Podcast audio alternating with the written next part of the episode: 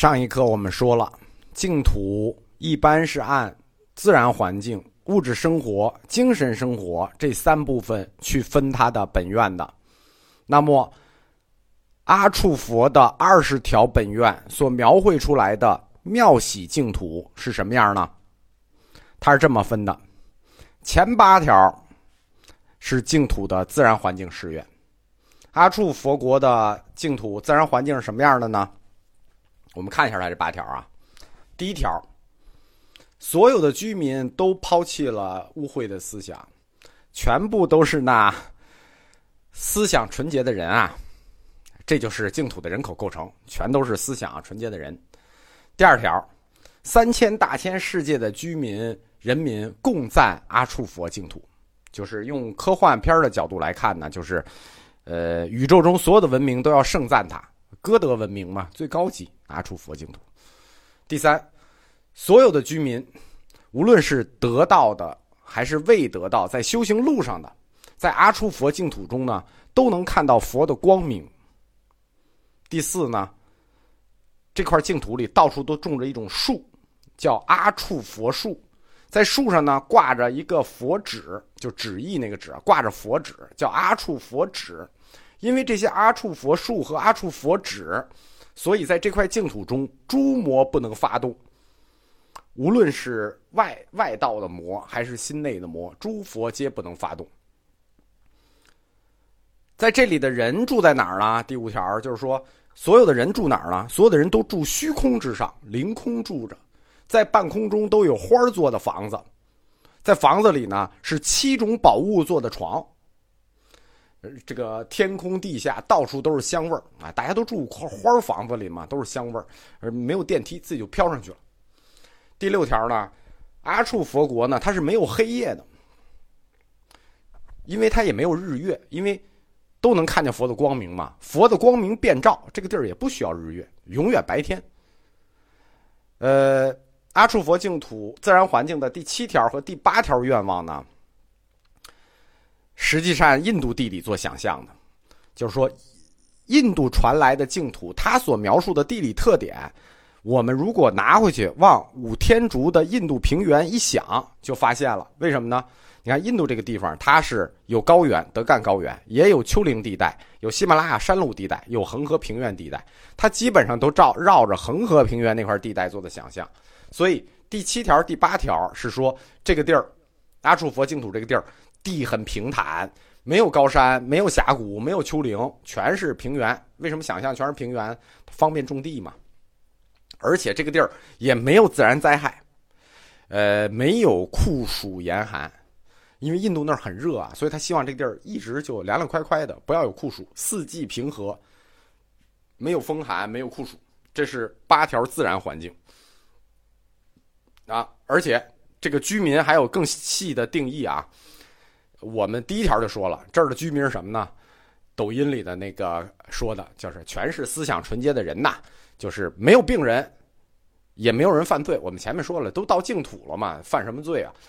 没有病人，没有犯人，而且这里的男男女女啊，全部是帅哥美女，就没有长得丑的，长得丑的你压根儿也不让进，估计。阿处佛的二十条愿望，中间八条，前八条是自然环境啊，社会环境，中间八条叫物质生活。什么叫物质生活啊？就是指这个净土居民人在净土日常生活中，他要生活所需要的那些物质需求，就跟那个我们一样，你在一个地儿生活，你总有吃喝拉撒睡吧？这些是怎么解决的？阿处佛净土中中间八条的愿望都涉及到人的生活。人的生活，第一条最也是最重要的一条，就是一想想我们现在的人就明白这第一条什么食欲和淫欲怎么解决，活着嘛，对吧？你先得把这个起码基础打下来，你不光要活下来，你还得这个繁衍下去。所以食欲和淫欲怎么解决？食欲呢，要吃饭嘛，对吧？要吃饭嘛，要要吃，肯定要吃。他们吃的饭呢？这个味道都已经胜过天人了，就味道好，就各种好饭，好到什么地步呢？好到没法想，全是川菜。那淫欲呢？淫欲就是你你淫欲，你都到了净土了，你怎么还忘不了淫欲这点事儿呢？你就别想了，这儿的人就没淫欲。虽然都是帅哥和美女，但是大家彼此看重的都是对方的灵魂，全部都是柏拉图，柏拉图式的恋爱，所以人民也不思淫欲。那有没有人管着他们呢？在这个净土里头，对吧？我们说阿处佛每一个地儿都有个教主嘛。阿处佛有没有人管他们？没有，统治阶级早已经消灭了。这个地儿就没有阶级，没有王者，没有统治阶级，没有统治阶级就意味着也没有啥政治生活，对吧？这是他这个这个第一条，就是吃饭和这个睡觉的问题。那第二条呢，就是他物质生活的第二条，除了吃和睡，那日常什么什么事儿？第三件事儿。什么最重要？呃，拉，那吃完了就拉，那也不能这么连得快，对吧？这个第三条最重要的是洗澡。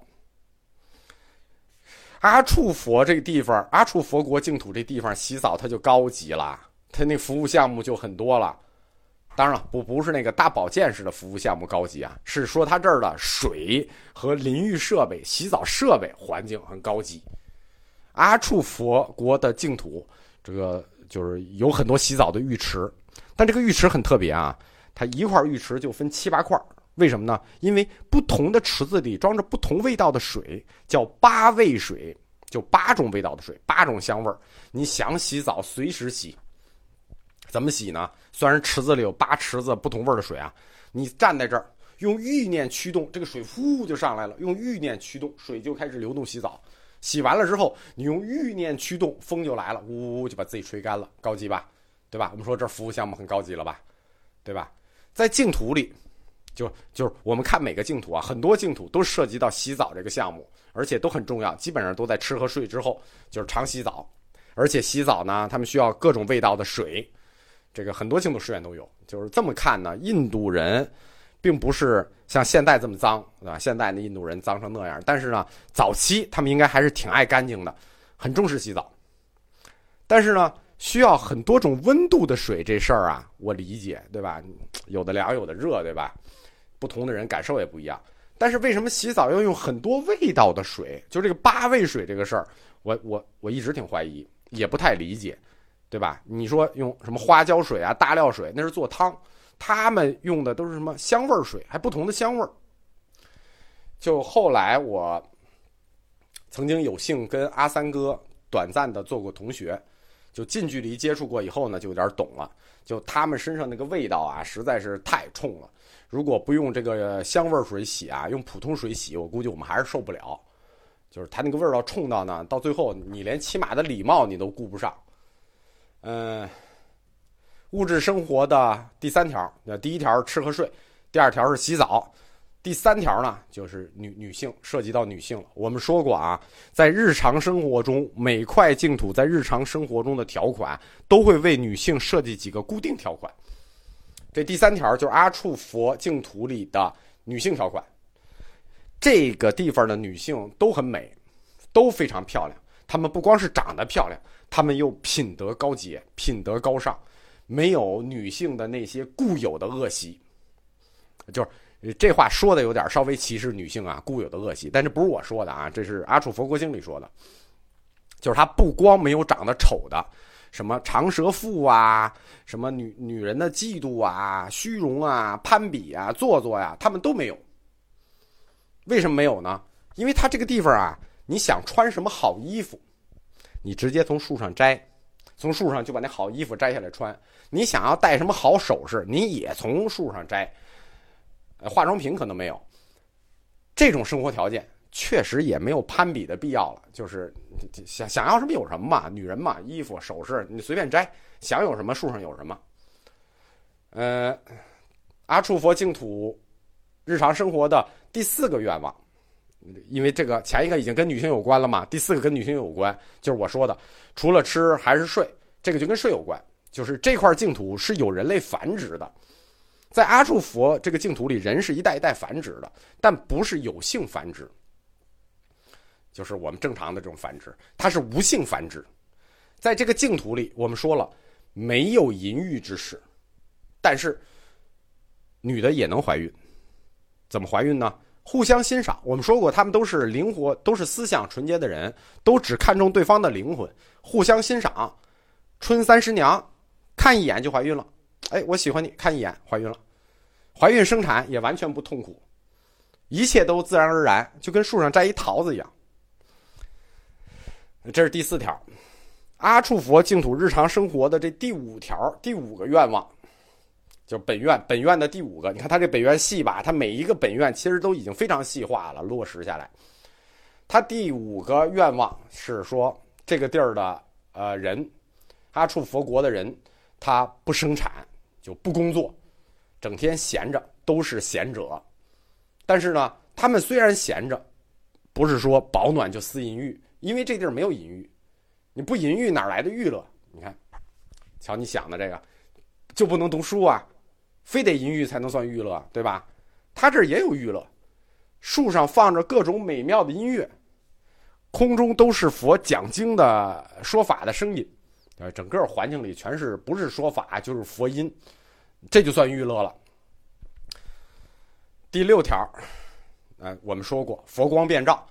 就是在这种环境下面，他们二十四小时都沐浴在空中美妙的音乐和讲经中，二十四小时天空常亮，阿处佛如来的光明遍照，无需日月，对吧？这个，这个就是他们物质生活的八个愿望。就是最后两最后两条呢，就我们刚才说的是第六条，光明遍照了，然后还有第七、第八，自然环境的第七、第八呢，我们大概总结了一下，对吧？是就是印度仿照仿印度的。地理设计的那么一个环境，嗯，日常生活的最后两条是一个细节的补充。什么叫细节的补充？是对第一条，呃，和最后一条，第一条和第五条的细节补充，就是吃饭穿衣以及这个学习细节的补充。这个地方的人呢，我们说过，他们那个吃的饭味道都好到天上去了，但是呢。这个地方人他根本就不想吃饭，他们也吃，但是不想吃，就偶尔想吃，并不是说啊一天三顿一顿不差，不是这种，就偶尔想吃，想吃的时候味道很好，但大部分时间他们都是不吃的，那个压根儿就不想吃，但是想吃的时候呢，这个饭碗你想吃什么，这碗呼就满了，是想吃的菜就在里头了，你吃完了呢，这碗呼就没了，你都不用刷碗，对吧？也不用想穿什么衣裳，对吧？想什么衣裳，身上就是什么衣裳。如果你想换点新款式，就我们刚才说的那个女生想换点什么，想什么都有什么了。但你换新款式怎么办呢？那你就到树上去摘去呗，对吧？然后每日我们说二十四小时常亮，每日的工作就是听经，听经不知疲倦。呃，在这里吧，有强迫症的听众一定会问一个问题，就是有有吃饭，你怎么拉屎？哎。其实我最开始我也问过这问题，还真有答案，就是地上会裂一缝然后呢自己就合上。那这就是我们讲完了阿处佛对他所成净土自然环境的八个愿望和这个物质生活的八个愿望。其实这二十大愿里，八个自然环境愿望，八个物质生活愿望，最重要的都不是这十六个，最重要的是最后四条。最后四条是在这块净土中居民的精神生活，换句话说，就是他们的精神追求。因为阿处佛国，你到这个地儿，你肯定是要修行成佛嘛。这儿的精神生活，给以后出现的净土提供了一个很高的学术标准，就是这个标准叫什么呢？这个标准叫阿维月制。净土中的居民，或者说他修道的这些人，他们有精神追求，满足这个精神追求是什么呢？就是要成佛。但是在这个净土里成佛其实是很容易的事儿。根据《阿处佛国经》总结呢，在这个净土里成佛修行，只要日常，因为二十四小时空中都是佛经嘛，只要日常听听佛经，啊，供养诸佛。礼拜诸佛，你看很简单吧？就供养一下，礼拜一下，再听听经，就能成佛。因为在这个净土中呢，到处都是这个阿处佛树和阿处佛树上挂的这个佛纸，诸魔都不能发动。你要诸魔发动，你心心就比较比较静嘛，不动如来。你想这个佛本身就叫不动如来，那你的心比较静，你确实也比较容易成佛，并且在这个阿处佛净土成佛，会得到一个关键性的成佛指标。这个关键性的成佛指标，我们刚才说了，叫阿惟月智，叫得阿惟月智。白话说，这四个字不理解，但白话说叫不得退转。什么叫退转呢？就是你成了佛，如果你不持续努力，你还要掉回去。就是成佛是有道阶的啊，修行有道阶的，你还会从佛倒回去，倒成菩萨。菩萨你还一级一级倒下去，所以这里就出现了一个专业的佛教词汇，叫阿惟越智。得阿惟越智，意思就是得不退转。阿惟越智对于所有的修行者来说，都是一个极致追求，就是你要修行成佛，这叫极致追求，最高追求，就是永远保持，永远保持你的状态，不掉回去。不退转，这个指标不光是对普通的修行者很重要，对每个道阶的菩萨，从初地菩萨到十地菩萨，每一个道阶的都很重要。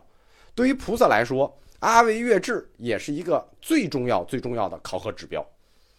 可以说，在修行里最难的就是保持，最难的就是不退转，最难的就是这个得阿惟越智。这已经在第一块净土阿处佛净土的时候。就在精神生活中把这个标准定下来了。一个净土好不好，就要看在这个净土中修行成佛能不能得阿惟越智。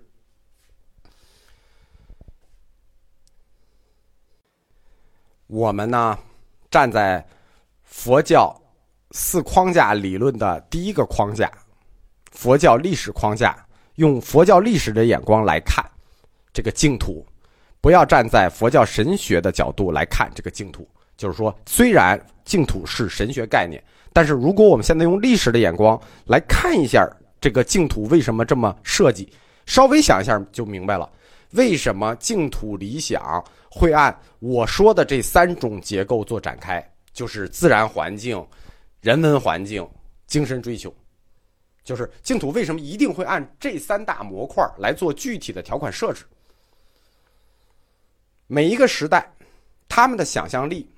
实际是有边界的，每个时代的想象力一般都匹配着他们的科技认知和当下的生产力，不排除有科幻作家这种天马行空的想象，但是这些想象还是以现实为影子做依托的。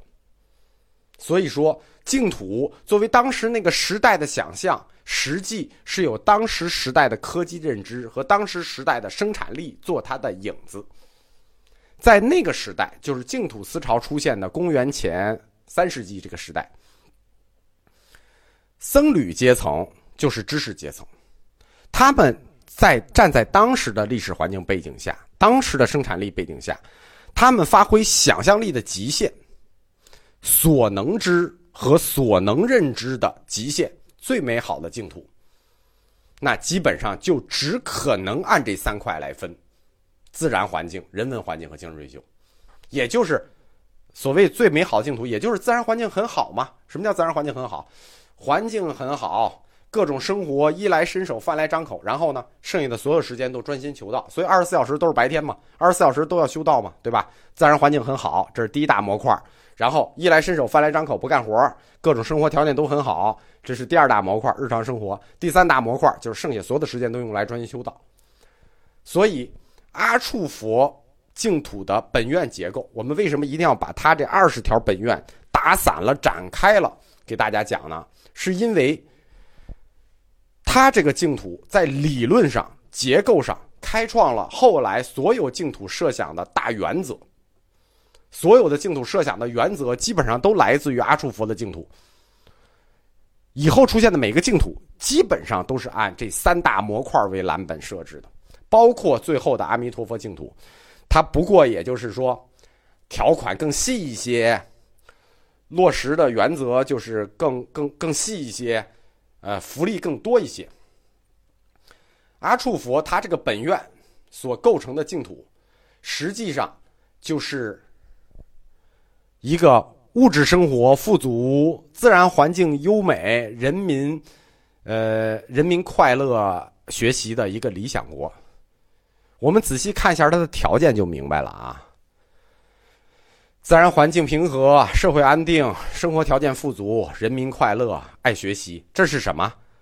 如果大家稍了解点西哲，就知道了，这就是柏拉图的理想国的东方版，只是更具体了，更接地气了，更生活了。这个版本的理想国，东方色彩很重，因此阿处佛的这个净土构思从印度诞生，但是它放到中国。一定很有市场。我们看一下这块净土里的人，就我们上面就讲了，没有王者，压根儿就不关心政治。大家记住啊，阿处佛净土居民他压根儿不关心政治，所以没有王者。这个顺序是这样：是没有人关心政治，所以没有王者，而不是因为没有王者，所以不关心政治。因为人类他只要在一起，聚成一个社会。